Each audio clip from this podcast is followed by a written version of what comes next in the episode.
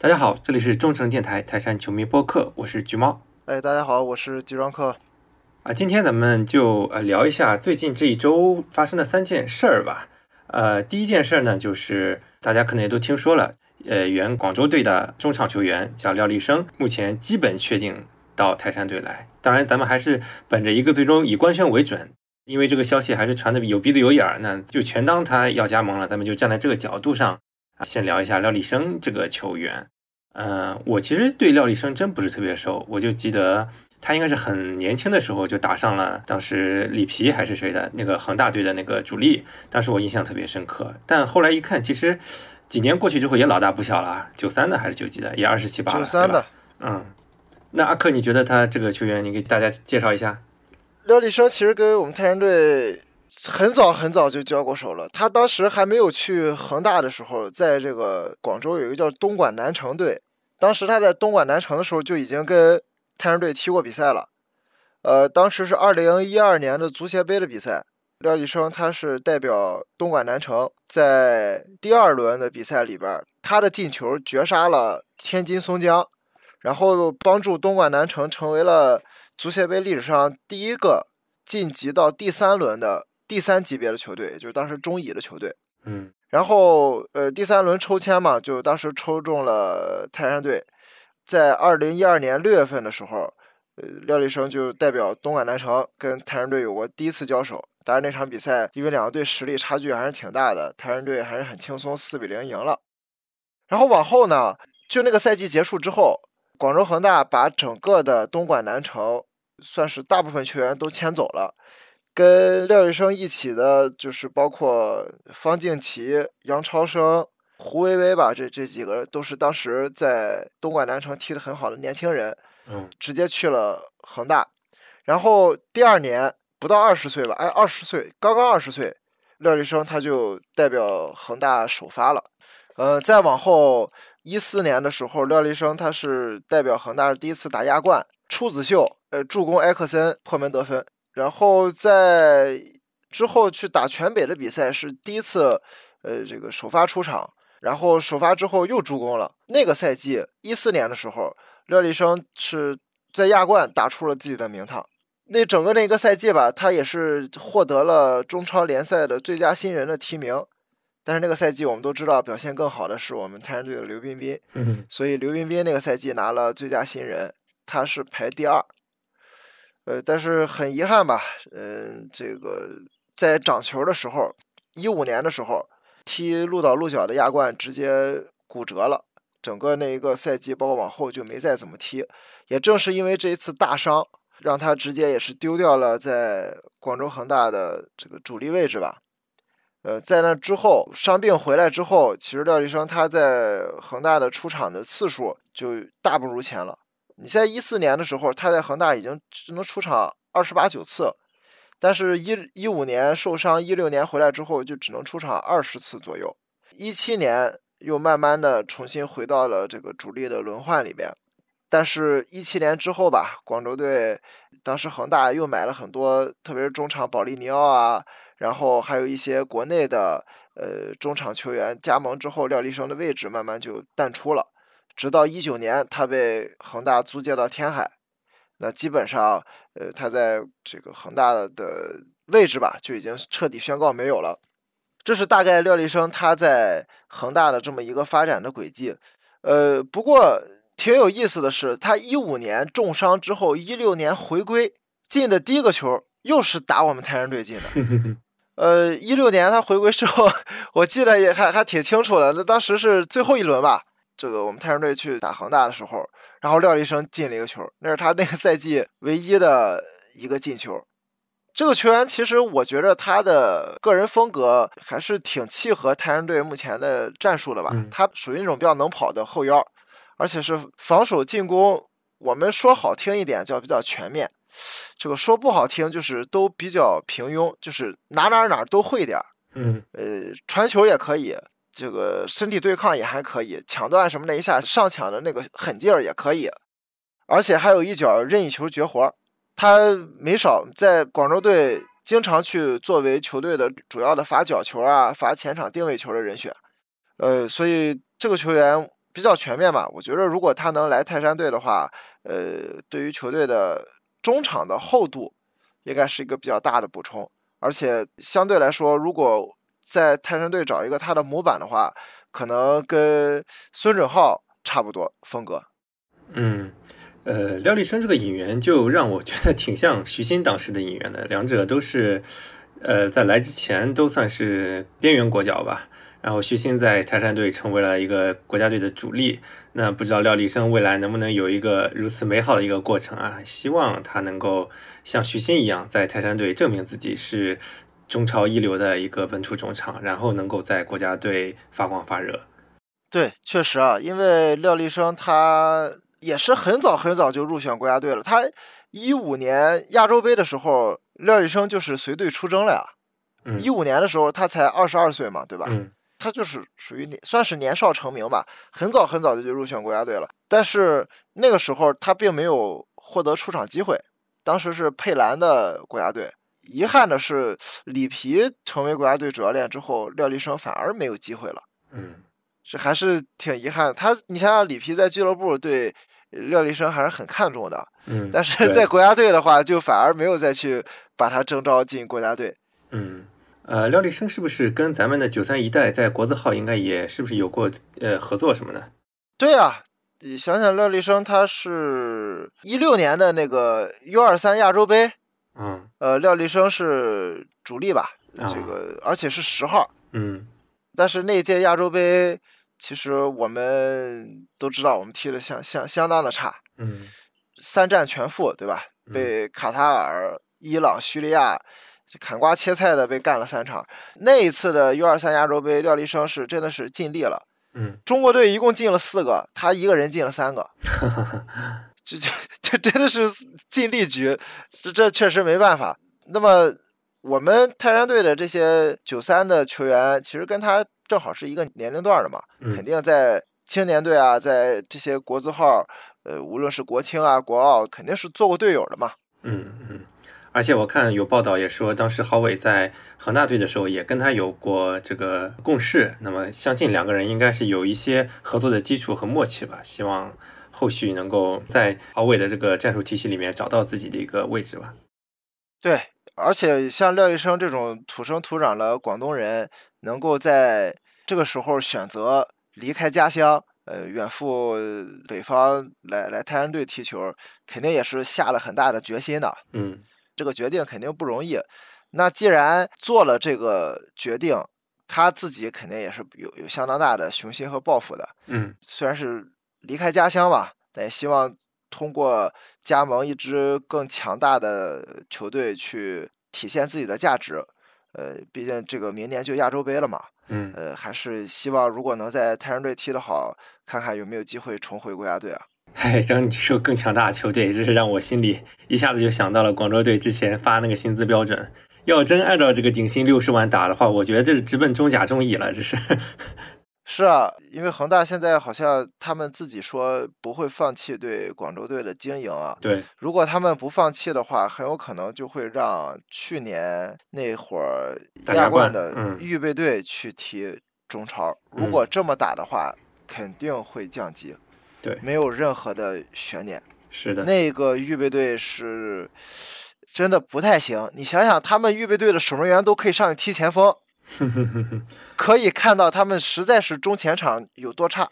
嗯，上个赛季踢出来的一些预备队踢上来的，据说啊，呃，广州队已经送走了，已经留洋了，只是还没有官宣。对，我也有听说。但是踢出来的年轻的已经送走了。嗯，对，所以那些踢出来的年轻人也很难出现在广州队新赛季的阵容里面。嗯，所以用青年军，而且是用没有核心的青年军，所以我 是觉得，如果按这么打的话，新赛季肯定这个降级名额是是没有什么悬念的。嗯，对啊。我是听说有一些恒大足校冒尖的也被其他队挖走了。你想，这个薪水确实没有竞争力，很容易挖走的。所以他要真这么踢的话呢，只能感慨一代这也算枭雄啊，就是也也算没落了。这时候也越觉得咱们泰山队还是有鲁能原来这么一个长久以来提供支持的股东，还真的是感谢，真的。对啊，确实这就是怎么说呢？这么多年下来，无论是辉煌还是没落，我们都没有倒下嘛，对吧？嗯最重要的是，我们一直站在了，就是从上世纪九十年代一直站到了今天，我们血脉没有断过吧？嗯，这是最值得骄傲的地方。嗯，对。呃，那回到料理生啊，这个咱们还是要说清楚啊，这个以官宣为准啊。这等到官宣啊真正来到之后，那肯定是该欢迎的欢迎啊。到时候也对，呃，然后咱们讨论第二个话题，就是我有看到那么一条消息，就说山东鲁能泰山各级梯队主教练做出调整，脚哲带零一，韩鹏带零五，然后周海滨带零七，王强带零九。因为上赛季大家都知道，脚哲、韩鹏、周海滨都是在一线队，都是在一线队当助教啊。对，现在也是放他们过去带梯队，也算是自己做主教练来带队了，应该是一种成长吧。我更注意的是汪强，因为大家不知道有没有听过，汪强之前是在基层教小孩踢球，在小学里，我还听过一期节目，汪强说自己工资还没有邮费贵，所以我就挺感慨，因为大家也都知道汪强是一个很实在的一个球员。我记得那个时候他刚来鲁能的时候，我有在微博上给他留过言，他还很老实的，就是还很耐心的回复我了。我当时就觉得这个球员很实在，这个人，哎呀，真的是个很好的人啊。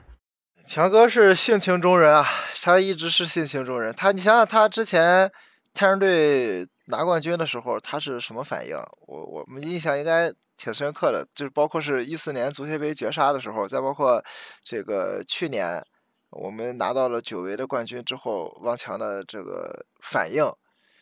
再想想当年他华贵庆祝卡到草皮，没有滑跪成功，然后回来就回去以后还瞪着那草皮看了半天，这可以可以看出来，强哥真的是一个性情中人。他虽然不是山东人啊，但是他的这个性格，呃，是很合泰山队拍子的。他应该是东北吧，辽宁还是哪的，也算半个山东人了。当然，他原来在呃基层教踢球很有理想，那现在能够来到一个大舞台也挺好的。只能说基层流失了一个可能很优秀的基层教练吧，但是也希望呃流流失了一个很优秀的体育老师，是吧？对对对，希望王强在鲁能足校这个执教能够很快的提升自己吧。反正我觉得这么一个好人也值得一个好的呃呃职业生涯吧。归宿啊，嗯，对的，对，他是带小孩儿的话，带个十三岁以下的小孩儿，就反正挺适合他的，我觉得挺适合他的。嗯他那种号召力啊，在孩子里面会建立比较强大的威信。嗯，那种我很期待他 指挥个什么比赛，这真是一呼百应啊！说布置个战术什么的，下面的小朋友肯定对他服服帖帖的。嗯，挺好的。我觉得这也是呃台山队一个传承吧。咱们这些退役的球员又回去教鲁能足校的梯队啊什么的，我觉得真的是非常好的一个传统。对，而且这种 DNA 教练在梯队、在青训队去执教，本身自己就很有说服力。自带光环。他对于对他对于球队的贡献，孩子们都看得一清二楚。嗯咱们这些小朋友们，对吧？在入校之后，这个荣誉陈列室去做这个教育的时候，上这些我们教练名字那照片都挂在墙上，这多，这对他们来说是很大的一个，也不能说震撼吧，就是会会让他们服了。嗯，就是你这个教练，我我一进来我就发现你就是这么厉害的，我看到那些荣誉室里获得奖杯上面都有你的名字，那我肯定会跟你好好练啊，肯定好好向你学习，对吧？嗯，这就是榜样的力量。对，好，那咱们再聊最后一个话题吧。相信泰山球迷也都注意到了，最近郝俊敏，咱们的三哥，这赛季中是离开了我们这个稳定的发工资的地方，奔赴自己的家乡球队，结果给欠薪了。哎呦，这我觉得三个人，你看他发的微博，也看出这个人可能就很直，可能也没什么太多心机。发的微博啊，一看就是很愤怒，也没怎么组织语言。然后我觉得他肯定也是跟队友商量好了，对，尤其是江苏队原来那几个队友，呃一年多两年没发上工资了，说三哥你给大家那个一起带头发个声，出出头哎对我们跟随着你一起讨个薪，然后三哥就发了。哎呀，这是真是就就觉得，哎，这武汉队这真的是，你说人家好好的奔你过来，结果你给人欠薪。我更难受的是，我看到很多评论啊，因为三哥前面打日本队啊什么的，可能状态不是很好，很多人就把当时输给越南那种怒气都发泄到这一波被欠薪的球员身上了。我看的真的是心里很不是滋味。阿克，你应该对这些球员的这种生活应该也挺了解的。我觉得你可能看到别人骂他们欠薪活该什么，我觉得你应该也有一些感触啊。哎，对这个怎么说呢？现在中国足球是没有舆论话语权的一 一个运动，所以所有他的从业者。肯定也是不会被社会公众舆论所理解吧？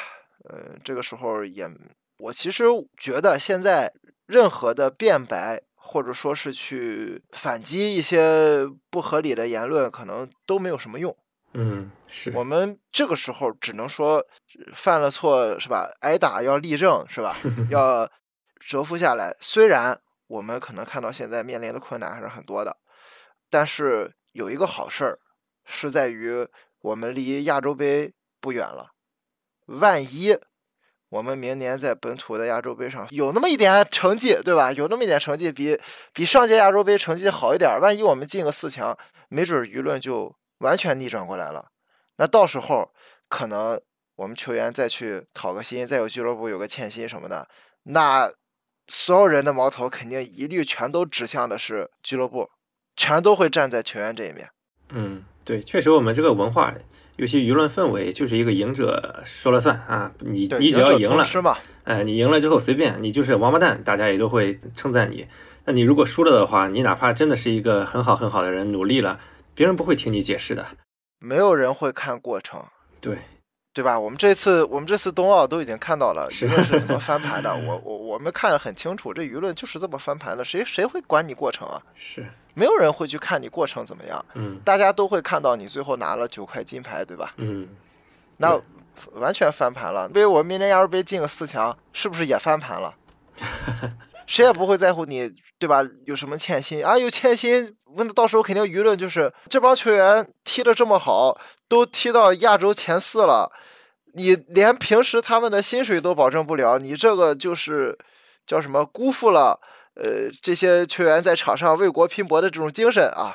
到时候没准儿我我虽然不会再去像这次女足亚洲杯夺冠以后再去喊精神什么的，反正到时候如果不喊精神，肯定也所有的舆论都在为国足的这些球员们去站台，去给他们更大的空间。那到时候万一啊出现像我们现在还有这种讨薪欠薪的情况，那俱乐部应该就不会有什么公关的余地了。哎，但是这前提也是能打好呀，这要是 打不好的话，那就更完蛋了。对啊，所以现在这种情况，想想去年周通讨薪的时候，是武汉是什么态度？对。现在腕儿不一样了，对吧？腕儿不一样了，不是你普通的球员了啊！现在换你球队的队长，再来站出来讨薪，哎，态度明显软化了。万一明年那再讨薪的人是个为国家队出成绩、立下汗马功劳的人，那真的俱乐部就估计就妥协了，对吧？你欠多少发多少了，就就发了。当然，我觉得站在一个理智角度，还是希望更多球迷去把这种。呃，球员高薪低能跟欠薪这两件事分清楚，因为其实我觉得降薪大家没什么没什么疑义嘛。这帮球员确实是之前待遇有点太溢价了，但是呢，欠薪这个事儿呢，你说他就是不发工资，那这是还是挺缺德的。因为我自己也上一份工作也被老板欠过薪嘛，我是非常清楚这种感觉，特别难受。你一开始你跟我说别签这合同，或者给我签低一点，那大家都有其他选择，或者说也就认了。那你是给我签了合同，最后不发工资。那就让人特别难受了。对，就还是那个问题，你签了一份，比如说像这种一年五百万也好，三百万也好，如果拿不到手，你还不如一年签六十万。是，嗯，对吧？你再按照现在这个这个情况，我们刚才说广州队立的这个限薪的标准，一年六十万，如果这六十万都发到手，那也相当可以了。对，按照现在现在这个行业的环境来看。去年多少球队在欠着不发工资？那我要一年发个六十万，没准比大部分国脚收入都高。想想对不对？你想想，蒿俊闵这样的都拿不到钱，你更别说其他卡位的比他要低一点的那些国脚能拿到钱吗？对吧？嗯，对。所以还是无论哪一个行业，只要付出了自己的努力去干了这份工作，又不是说没有干，对吧？又没有什么呃旷工啊，又没有什么呃这种这种不好好干啊这种情况，基本的行业的准则，这种道德上的要求，还有法律上的要求，我们都是应该遵守的。是不能说因为，对吧？我努力了以后没达到 KPI，你一下子我都什么都没有了，那这肯定不符合我们当前的呃社会主义价值观嘛，对吧？而且他这个没达到 KPI 是国家队的，关你俱乐部啥事儿啊？是啊，俱乐部他 KPI 也完成了呀，保级了。是啊，而且大家其实可以对号入座，想一下，设身处地的哦，老板就跟你说，哎呦，业绩没达标，我不发你工资了，搁谁身上谁也不乐意，对吧？而且关键也不是光是有钱这帮人被欠了，好多其实挺惨的球员，像那些咱们一些没没名气的，甚至一些低级别球员，可能本来工资也不高，他也被欠。那这种就跟仇富没有关系了，所以大家还是不要把仇富心理扩大化。是啊，所以，哎，其实我现在就觉得，如果我我们平时我吧是有机会啊，我就为国足说两句好话。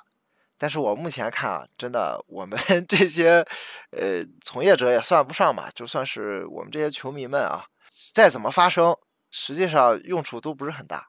嗯，我们还真的只能指望。现在我们国足这帮运动员能够在下一次比赛里边，用场上的实际的表现，去把我们呃付出的这些努力，让他有所收获。嗯，期待奇迹吧。其实我觉得足协选个好教练吧，真的，我觉得教练好了，这个结果可能会完全不一样了。也是期待奇迹。反正这一届世预赛打完了以后，呃，下一届就是完全要备战明年的亚洲杯了嘛。嗯。呃，下一个周期，我相信这一次去年和今年吧，夏奥和冬奥的这个成功经验，相信是可以有所借鉴的。我相信国足作为一个这种牵动全国社会舆论的这样一个大的体育项目，肯定还是要有一些内部的压力，去让他们去学习一些先进的经验，呃，从而去改变目前的一些不合理或者说不符合科学规律的现状。